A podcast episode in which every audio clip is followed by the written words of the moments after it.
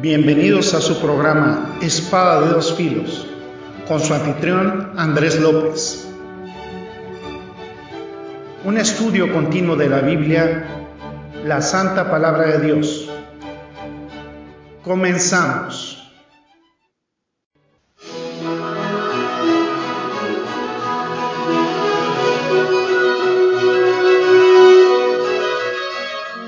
¿Qué tal? ¿Qué tal amigos? Bienvenidos a otro episodio de su programa, nuestro programa Espada de dos Filos y soy el hermano Andrés López, su amigo, y pues estamos aquí para nuevamente hablar de lo maravilloso que es la palabra de Dios, todas las maravillas que contempla para nosotros y que nos puede ofrecer y la verdad es una bendición, es eh, grandemente satisfactorio el estar aquí nuevamente con ustedes y principalmente y como lo es siempre y como debe serlo siempre, para exaltar y glorificar el nombre de Dios, para su gloria y para su honra. Y primeramente voy a comenzar leyendo el capítulo que nos sirve para basarnos ahorita en nuestro estudio y que eh, para mí es de gran emoción y de gran bendición el poder eh, analizar este capítulo, que es el capítulo 5 del libro de Marcos. Y les voy a leer los primeros 13 versículos del capítulo 5 de Marcos, de Mateo, perdón, y donde habla precisamente de lo que es el sermón del monte. Dice, Voy a leer versículos del 1 al 13. Dice, viendo la multitud, subió al monte y sentándose vinieron a él sus discípulos. Y abriendo su boca les enseñaba diciendo, Bienaventurados los pobres en espíritu, porque de ellos es el reino de los cielos. Bienaventurados los que lloran, porque ellos recibirán consolación. Bienaventurados los mansos, porque ellos recibirán la tierra por heredad. Bienaventurados los que tienen hambre y sed de justicia, porque ellos serán saciados. Bienaventurados los misericordiosos, porque ellos alcanzarán misericordia. Bienaventurados los de limpio corazón, porque ellos verán a Dios. Bienaventurados los pacificadores, porque ellos serán llamados hijos de Dios. Bienaventurados los que padecen persecución por causa de la justicia, porque de ellos es el reino de los cielos. Bienaventurados sois cuando por mi causa os vituperen y os persigan y digan toda clase de mal contra vosotros, mintiendo. Gozaos y alegraos porque vuestro galardón es grande en los cielos, porque así persiguieron a los profetas que fueron antes de vosotros. Vosotros sois la sal de la tierra, pero si la sal se desvaneciere, ¿con qué será salada? No sirve más para nada, sino para ser echada fuera y hollada por los hombres. Vamos a orar. Gracias, bendito Señor, te damos por esta emisión y gracias por permitirnos deleitarnos en la maravilla de tu palabra, Señor. Yo te pido muy en especial que sea de edificación, de bendición para todos nuestros oyentes, pero principalmente, Señor, que te sigas exaltando y glorificando por medio de ella, Señor, que nos permitas acceder a la salvación preciosa que nos has regalado a través de la muerte y resurrección de tu amado Hijo Jesucristo. Gracias, Señor, toda la gloria y toda la honra sea a ti, nuestro Dios Salvador. En Cristo Jesús oramos. Amén. Estábamos viendo la inutilidad de las cuestiones materiales y cómo Jesucristo en este Sermón del Monte contrarresta con todo esto y veamos la inutilidad de refugiarnos en las cosas materiales en el mundo y es algo que deja patente en este estudio del Sermón del Monte.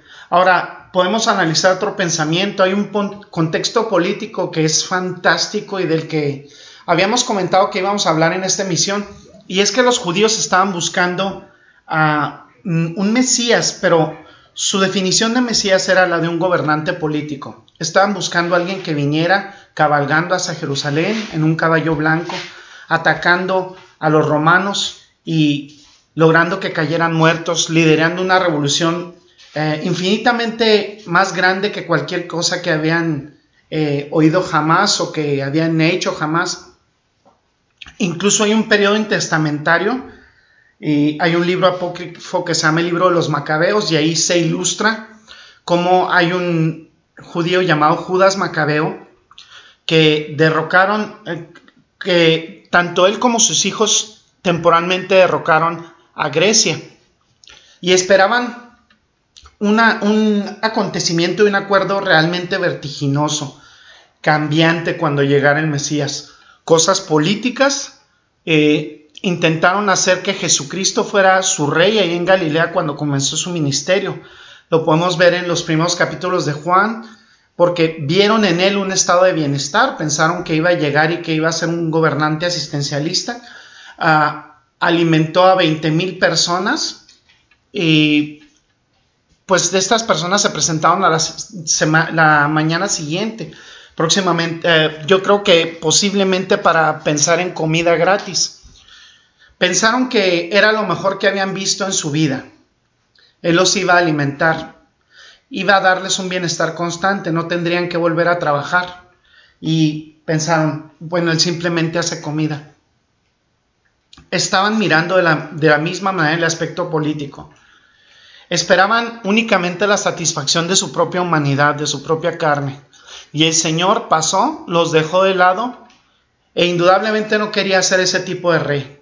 Ahora, fíjense, los judíos estaban buscando un reino político, pero Jesucristo nunca se los ofreció. Él miró a Pilato ese día de su juicio en frente de los romanos y les dijo, ese día cuando estaba pasando la burla de ese juicio injusto, le dijo en ese momento Pilato, eres rey. Y él dijo, tú lo dijiste. Y Pilato en efecto pues le preguntó, bueno, ¿qué clase de reino tienes tú en este mundo? Y él le dijo, te voy a decir algo, mi reino no es de este mundo. Porque si fuera de este mundo, mis discípulos pelearían. Por tanto, mi reino no es este mundo no es de este mundo. Jesucristo nunca trajo a la mesa el tema de la política. No estaba en ninguna manera interesado por cambiar al mundo ni en ese sentido ni cambiar la estructura o la organización del mundo. Él trabajaba principalmente en el interior del corazón de los seres humanos.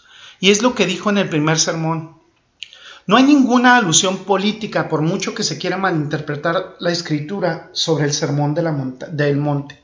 Ninguno. El Sermón del Monte no contiene elementos políticos, no hay ninguna referencia al aspecto social o político del reino, ni una sola, aunque se quiera malinterpretar. Principalmente, yo se los comentaba eh, en ediciones anteriores, la parte que dice que eh, bienaventurados los que tienen hambre y sed de justicia, Jesucristo no se, no se refiere a eso.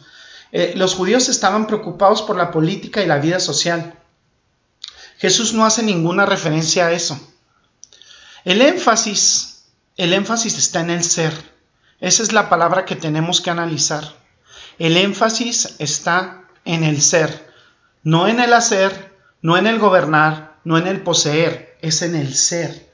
Es algo que se encuentra íntimamente en el corazón. En otras palabras, Jesucristo no busca lo que hacen los hombres, eh, sino lo que son los hombres. ¿Qué son los hombres? ¿Qué buscamos? Aquí determina lo que vamos a hacer, quiénes somos y qué buscamos. Todos los ideales que se dan en el Sermón del Monte son contrarios totalmente a las ideas humanas sobre el gobierno, sobre la democracia, sobre los reinos. El pueblo más exaltado en el reino de Cristo es el pueblo que tiene la más baja evaluación en cuanto a los estándares del mundo el pueblo humillado, el pueblo que llora, el, pueblo que sufre por su pecado, el pueblo que tiene un corazón contrito y humillado. Ese es el pueblo que es exaltado en el Sermón del Monte. Y el, pueblo que es exaltado en el reino de Cristo. Ustedes saben, de acuerdo a la escritura, quién es el hombre más grande que jamás haya existido hasta el momento de Jesucristo. Él era Juan el Bautista para muchos no era más que un hombre loco corriendo con un traje de Tarzán modificado, comiendo insectos. Y la verdad, este hombre no era ni siquiera parte del sistema religioso. Jesucristo, sin embargo, comentó que era el hombre más grande que ha existido. Y luego continuó, diciendo, pero hay uno más grande que él. ¿Y saben cuál es, amados radioescuchas? el más pequeño en el reino de Dios. Los pobres de espíritu, los que lloran, los mansos, los que tienen hambre y sed de justicia, que se sienten vacíos por dentro, los llenos de misericordia, los puros de corazón, los que hacen la paz, los perseguidos, los injuriados, los maltratados. Esos son de acuerdo a los que tienen, al estándar de Jesucristo, los que tienen todo. Ahora, cuando habla de hambre y sed de justicia, no se denomina que salgamos y queramos transformar el mundo ni su justicia social. Eso es un ejercicio inútil. Cuando habla de justicia, habla de que lógicamente nosotros sentimos que cuando las cosas no están bien, nuestro corazón no está bien. Cuando vemos a alguien que, que al, cual se le obra de una manera malvada o cuando se, se, se comete un acto de maldad en contra de alguien, esa es la sed de justicia que tenemos. Ahora, hay una forma de maldad que es hablada en contra siempre del pueblo de Dios. Dijo Jesucristo que ningún discípulo va a ser superior a su maestro, que si a él lo despreciaron, a nosotros como cristianos también nos van a despreciar. Ahora, si lo determináramos de acuerdo a la lista de los estándares del mundo, pues suena como a la lista más grande de perdedores del mundo. O sea, los de, pobres de espíritu, los que lloran, los mansos, los que tienen hambre y sed de justicia, los que se sienten vacíos por dentro, los que están llenos de misericordia, los puros de corazón, aquellos que hacen la paz, los que son perseguidos, los que son injuriados. El mundo dice todo lo contrario, dice adelante, esfuérzate, exige tus derechos, sé importante, no te dejes, aférrate, empuja hacia arriba, aférrate a tu orgullo. Jesucristo dice algo totalmente contrario. Este es un reino diferente. Aboga por una persecución sin represalias y bendice a los enemigos, a, a quienes nos hacen vivir de esa manera. Es un reino espiritual.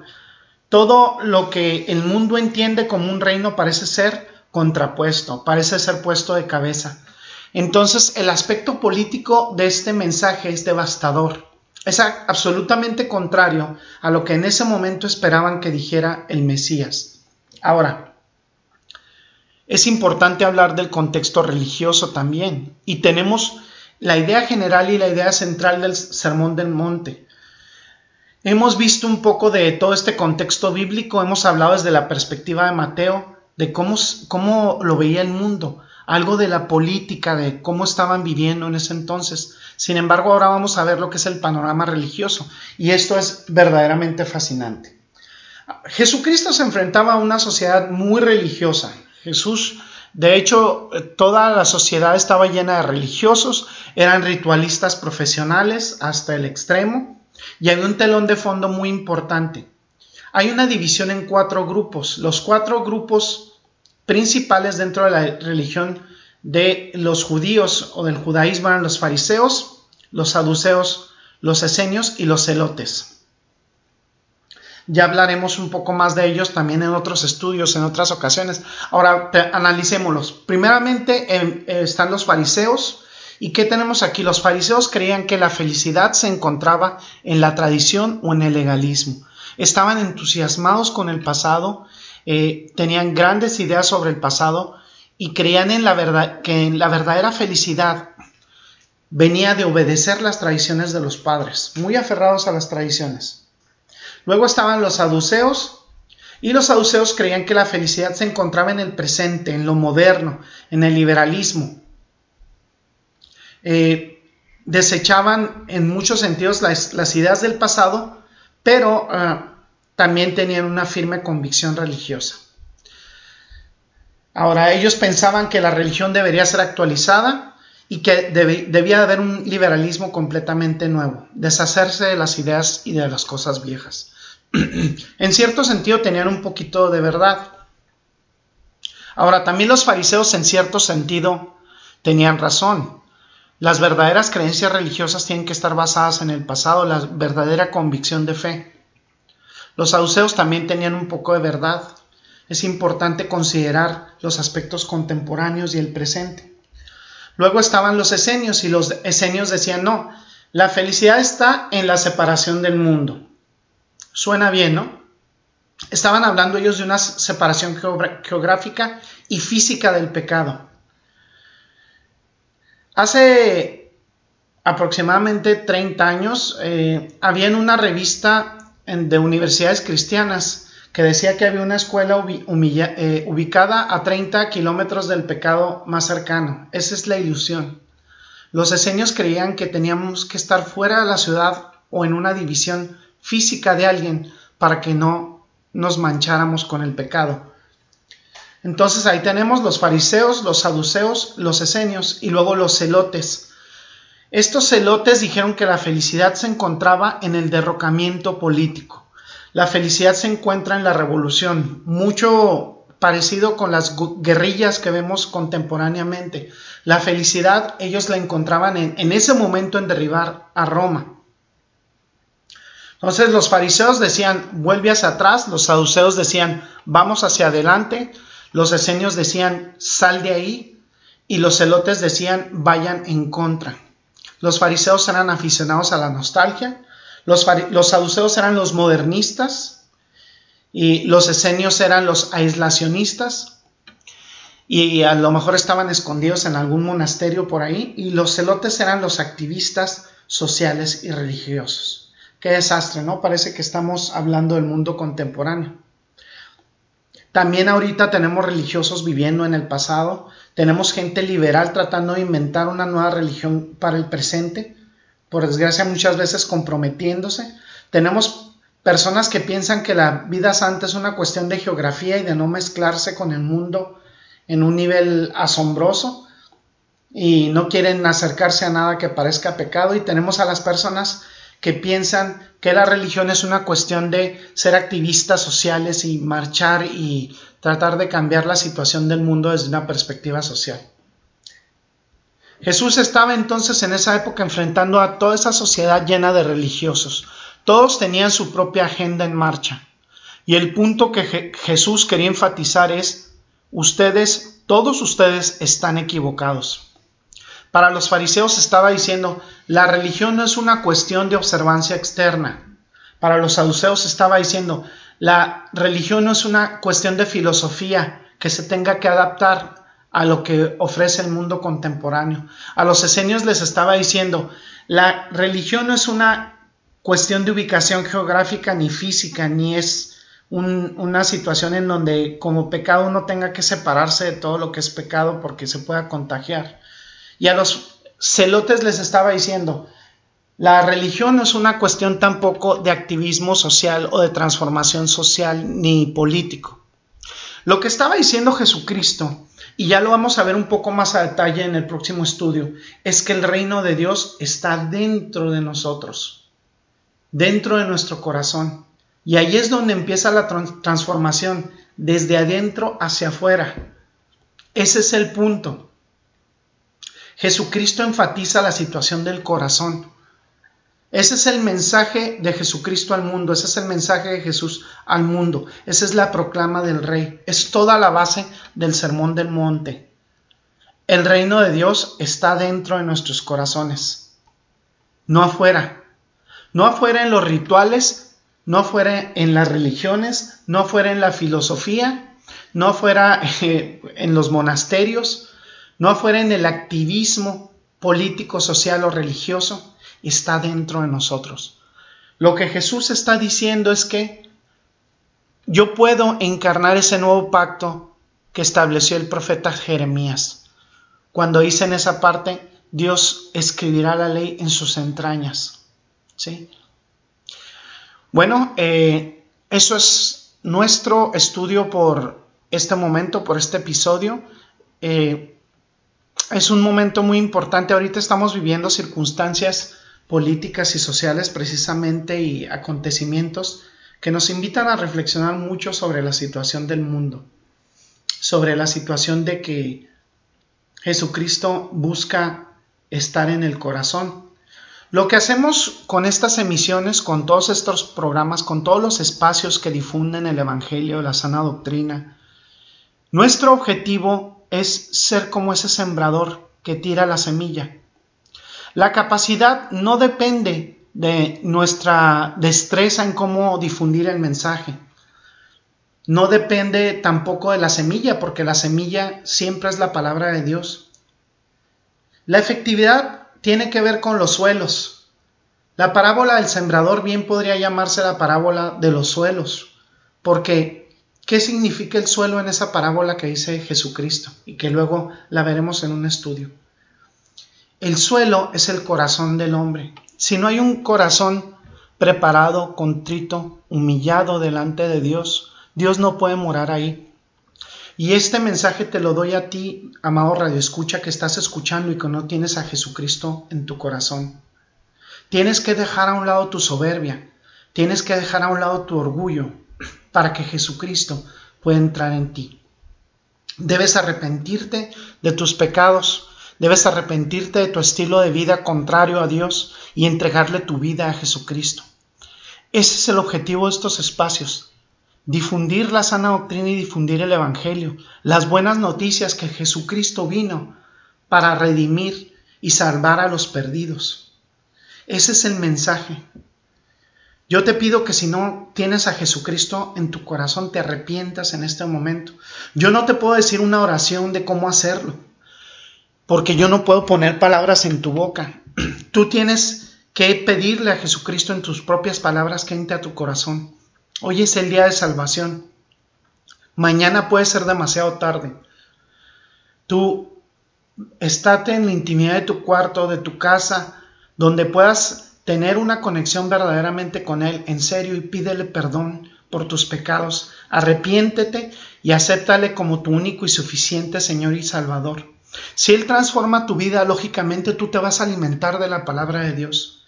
Vas a desear congregarte en una congregación que tenga sana doctrina. ¿Qué es la sana doctrina? Es el ser fiel a la escritura, a lo que dice la palabra de Dios. No hay interpretaciones ni cosas raras, sino verdaderamente fundamentarse en la palabra de Dios. Esa es nuestra base y nuestro fundamento de los cristianos. Va a haber un día en donde no vas a poder arrepentirte, ya sea que o que seamos el pueblo de Dios arrebatados o que tu vida se acabe. Hoy es el día de salvación. Espero haber llegado con este mensaje a tu corazón, si es que tu corazón está dispuesto y ya fue predestinado por parte de Dios para que le aceptes como tu Señor y Salvador. Vamos a orar. Gracias, bendito Señor, te damos por este espacio que tienes a bien darnos en la radio. Gracias Señor porque nos permites a través de Radio Cristo Viene y de otros medios digitales como podcasts llegar a todas estas personas, a todas estas almas sedientas de tu palabra, Señor, porque el mundo necesita de ti, el mundo necesita de Cristo. Gracias, amado Señor, por este espacio. Te exaltamos y glorificamos y bendecimos tu santo nombre por siempre. En Cristo Jesús oramos. Amén. Gracias, Señor. Y este fue un nuevo episodio de su programa Espada dos filos. Esperamos contar con su sintonía para el próximo episodio y Dios les bendiga. Hasta luego. Gracias por el placer de su sintonía. Lo esperamos en una nueva emisión de Espada de dos filos, un estudio bíblico completo, versículo por versículo. Hasta pronto.